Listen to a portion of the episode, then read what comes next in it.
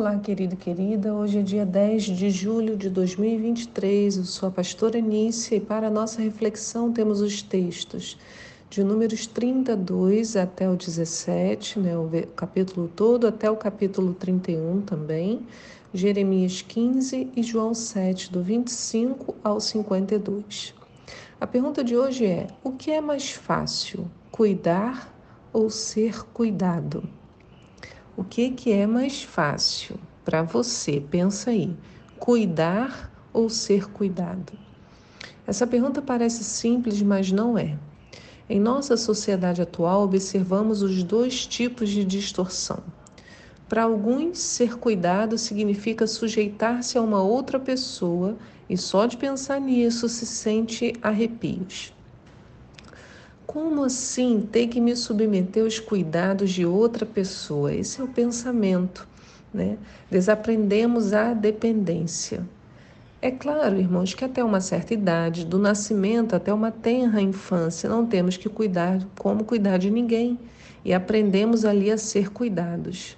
Mas muitas vezes, já nesta idade, somos marcados pelo desprezo, pela falta de cuidado e crescemos com o pensamento: se eu não for por mim, ninguém o será.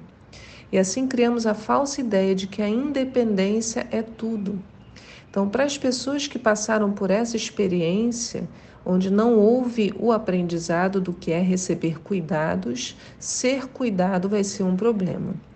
Eu lembrei disso ao ler o texto de Jeremias de hoje, no capítulo 15, no verso 5, que diz: Pois quem terá compaixão de ti, ó Jerusalém?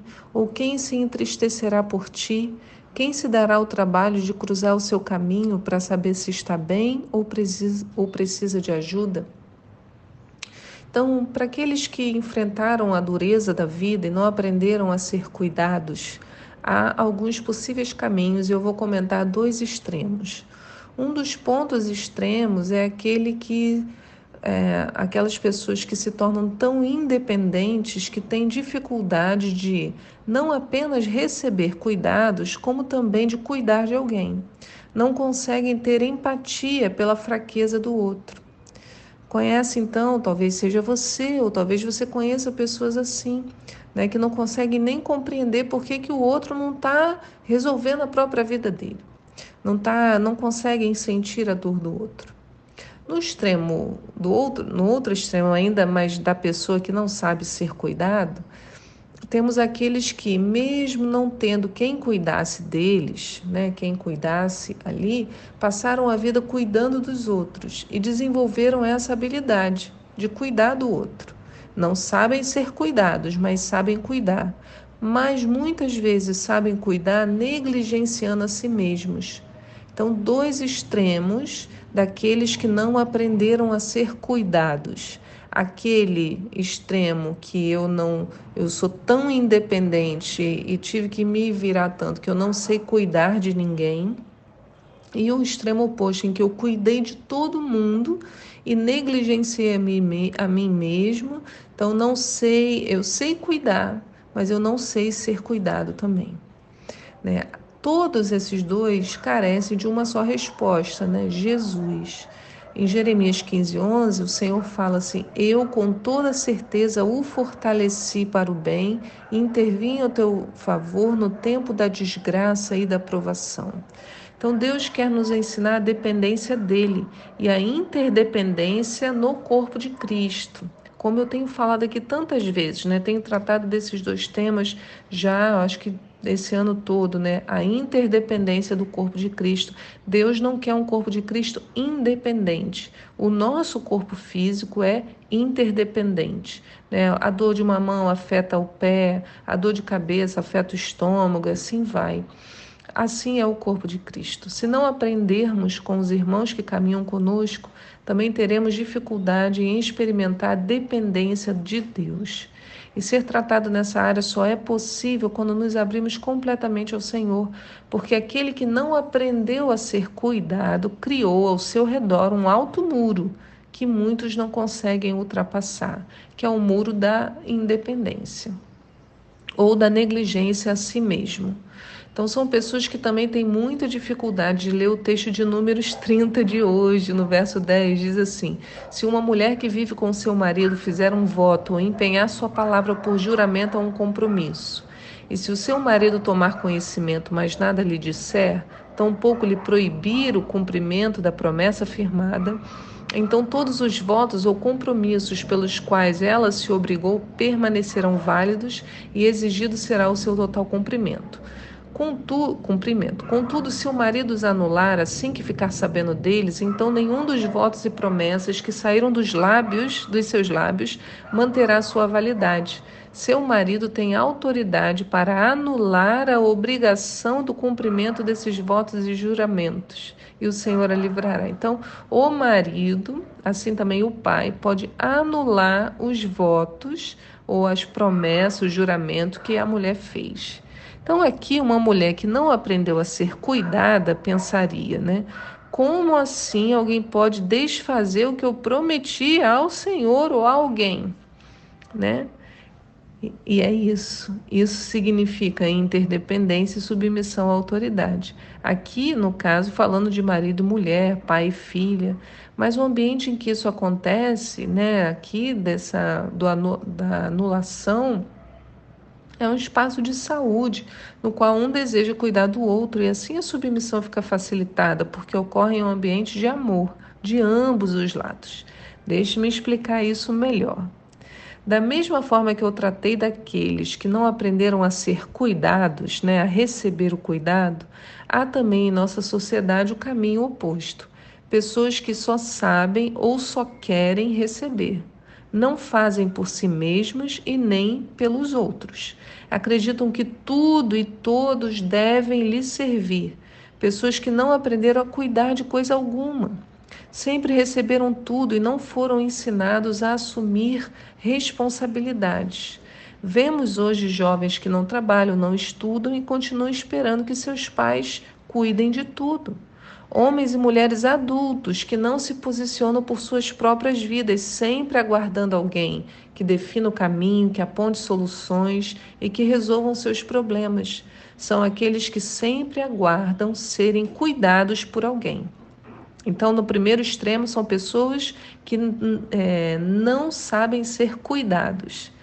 Esse outro aqui, esse, ó, que eu estou falando agora, são pessoas que não sabem cuidar, porque sempre foram cuidados.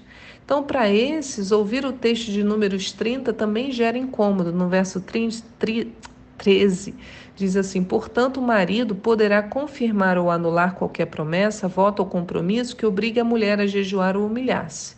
Entretanto, se o marido não lhe orientar a respeito desse compromisso assumido por ela até o dia seguinte, após ela haver tomado, após haver tomado conhecimento do fato, com este gesto confirma a necessidade de que ela pague todos os seus votos e promessas pelos quais empenhou sua palavra.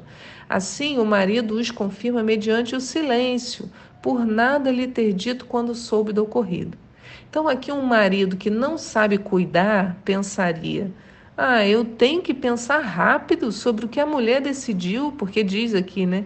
Se ele não orientar, não fizer nada até o dia seguinte, após haver tomado conhecimento dos fatos, a palavra delas permanece. E o marido confirma o voto mediante o silêncio, por nada ter dito. Então é quando o, o marido, né, que é aquele, nesse poderia ser né, uma pessoa que não sabe cuidar, fala: Ah, mas eu tenho que pensar rápido, eu tenho que cuidar desse assunto. Sim, é ele que tem que cuidar porque é responsabilidade dele.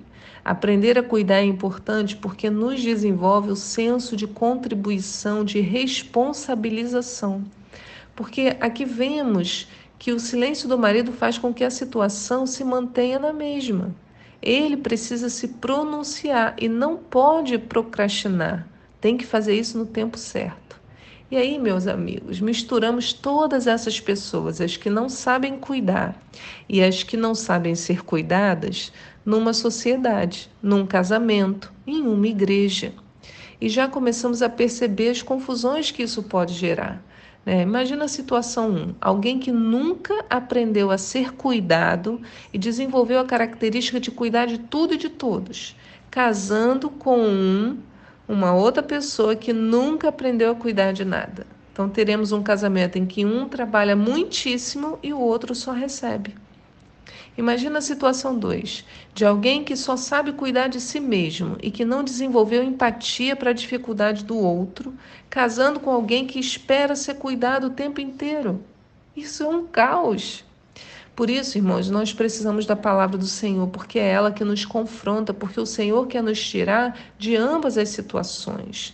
Eu tenho que aprender a cuidar e eu tenho que aprender a ser cuidado.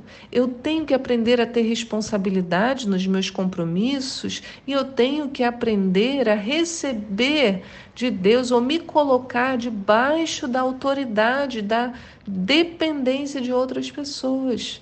Por isso que é a palavra que nos traz saúde. E Jeremias 15, hoje, no verso 16, diz: Quando a tua palavra foi encontrada, eu comi cada frase e as digeri em meu íntimo, e elas me nutrem dia após dia, são minha satisfação e júbilo maior, porquanto teu nome foi invocado sobre mim, isto é, pertenço a ti. Então a palavra tornou, né, o Jeremias consciente da dependência que ele tinha do Senhor. E o Senhor responde para ele, dizendo: Contudo, eis que veio a resposta do Senhor: Se te arrependeres, então te restaurarei para poderes me servir.